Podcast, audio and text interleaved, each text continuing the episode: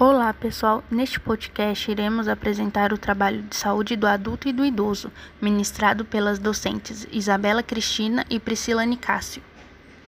Este trabalho é composto pelos integrantes Gabriela Gomes, Ellen Camila, Luiz Augusto e Natália Quino. Iremos falar sobre a definição e conceito do problema principal, que é a fisiopatologia básica da doença de Parkinson, sinais e sintomas mais prevalentes nessa doença, dois diagnósticos de enfermagem para cada situação apresentada, duas intervenções de enfermagem e os planos de cuidado.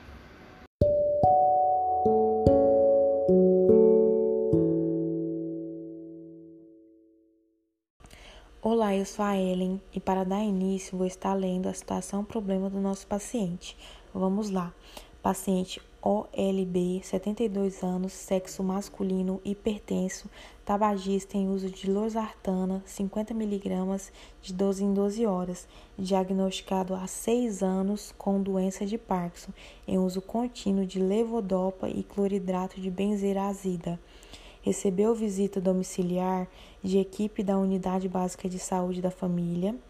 Na avaliação do exame físico, percebeu-se que o paciente apresenta extensa curvatura postural, flexão acentuada dos joelhos, tremores em pernas e mãos e rigidez nas articulações. Sinais vitais: pressão arterial 27 por 85 milímetros de mercúrio, frequência cardíaca 78 batimentos por minuto, frequência respiratória, 14 incursões respiratórias por minuto, temperatura 36,2 graus Celsius, paciente viúvo, mora sozinho, possui dois filhos com residência no mesmo bairro, porém ambos trabalham no período diurno e só podem visitá-lo à noite. Para dar continuidade, vou estar apresentando a definição e o conceito principal do problema do nosso paciente, que é a doença de Parkinson. Parkinson é uma doença neurodegenerativa que afeta geralmente pessoas com idade superior a 65 anos, embora acometa jovens e adultos. A fisiopatologia é associada a níveis diminuídos de dopamina, um neurotransmissor envolvido em diversas funções, principalmente nos processos motores. Essa diminuição acontece devido à distribuição das células neurais da substância negra dos glândulos basais no mesencéfalo, causando maior quantidade de neurônios excitatórios, acetilcolina. O estresse oxidativo desempenha um papel importante na degeneração de neurônios dopaminérgicos, interrupção na manutenção fisiológica dos neurônios, que interferem em vários processos biológicos, levando à morte celular. Sendo assim, os neurônios que produzem a dopamina na substância negra morrem ou ficam lesionados. Com a baixa produção de dopamina, começa a gerar sintomas específicos às funções que ela desenvolve, fazendo com que os sinais elétricos não sejam transmitidos direto de uma célula nervosa para outra. Os neurônios de outra região da massa cinzenta passam a disparar estímulos indesejados, tremores. Ou seja, esses estímulos chegam até os músculos de forma desordenada, gerando esses tremores. A progressão é muito variável e desigual entre os pacientes. Em geral, possui um curso vagaroso, regular e sem dramáticas mudanças.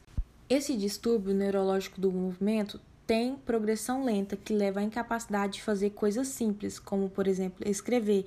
A letra já não sai mais tão redonda, as tarefas como escovar os dentes e folhear uma revista demanda muito mais tempo do que o habitual. Também pode ocorrer momentos em que o corpo enrijece e a pessoa cai no chão. Reflexos lentos, andar arrastado, câimbras, tremores e movimentos é, descompassados são realidades que os portadores de doença de Parkinson precisam aprender a lidar todos os dias.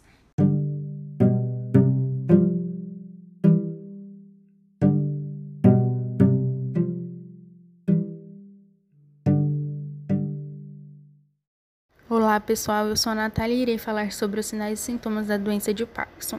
Há três sintomas cardeais da doença, que é o tremor, a rigidez hipertonia e a bradicinesia. A bradicinesia faz com que a pessoa tenha dificuldade em realizar movimentos voluntários e promove a lentificação de reflexos e movimentos do corpo. Ela atinge pernas e braços, assim como mãos e rosto. Até a velocidade do piscar de olhos fica reduzida. A postura da pessoa é fletida e há perda de reflexos posturais também.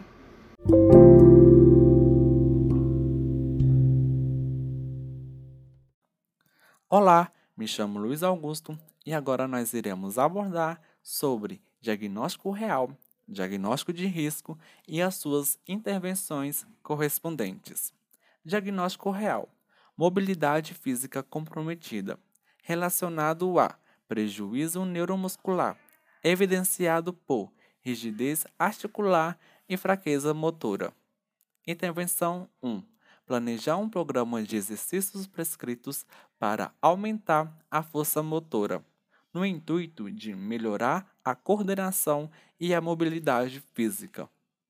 Intervenção 2. Estimular o autocuidado para promover uma autonomia ao paciente, para realizar atividades essenciais na vida diária, como higienização, vestimenta e ingesta hídrica. Diagnóstico de risco: risco de perfusão tisular periférica ineficaz, associado a alteração na função motora, evidenciado por hipertensão e tabagismo. Intervenção 1. Estimular o paciente a diminuir o uso de tabaco, sódio e estimular o consumo de fibras, vitamina D e ácidos graxos insaturados. Intervenção 2. Orientar o paciente quanto aos horários corretos dos medicamentos de acordo com a prescrição. Manter o paciente e familiares informados sobre a ação esperada e os efeitos colaterais dos fármacos desenvolver estratégias para lidar com os efeitos colaterais se necessárias.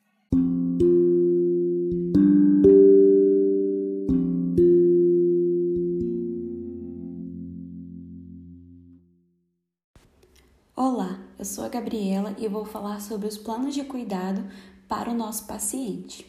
Bom, primeiro deve-se levar em consideração a questão socioeconômica do paciente. Realizar exames físico-neurológicos, prova cerebelar, força muscular e sensibilidade, verificar limitações que afetam a mobilidade física e força do paciente, avaliar os fatores de risco que contribuem para a imobilidade, orientar o paciente para que ele realize suas atividades diárias no seu tempo, sem pressa e agitação, respeitando suas limitações Orientar o paciente a ingerir medicamento, o levodopa, sempre uma hora antes das refeições. Orientar o paciente e familiares quanto a um ambiente seguro, que contenha corrimão, grade de segurança, boa iluminação, uso de tapetes antiderrapante, o piso antiderrapante, uso de rampas, evitando assim riscos de quedas e lesões. Orientar o paciente quanto ao uso de sapatos antiderrapantes orientar o paciente a não subir em móveis, escadas, bancos ou cadeiras. Orientar também o paciente a ingerir líquidos lentamente e com o uso de canudinho, para evitar assim o engasgo. Avaliar o estado emocional e verificar se o paciente não apresenta sinais de tristeza ou depressão. Verificar se o paciente faz uso de antidepressivos. Comunicar familiares ou funcionários para deixar o ambiente mais facilitado para o paciente, como por exemplo deixar os alimentos prontos para consumo, objetos de higiene pessoal de fácil acesso para o paciente. Solicitar a visita da equipe de fisioterapia para realizar exercícios de mobilidade com o paciente. Impedir atrofia por desuso, se possível, implementar na rotina do paciente o Pilates. Estimular o autocuidado para promover uma autonomia ao paciente. Ensinar como fazer adequadamente a sua própria higiene pessoal orientar o paciente quanto aos horários dos medicamentos, promover promover que a equipe de enfermagem crie uma rotina de visitas e cuidados com o paciente durante o período diurno, avaliar a progressão da doença no paciente, avaliar qual a sua escala de dor, se há tontura, fraqueza muscular, vertigem. E avaliar a resposta motora do paciente com os estímulos verbais.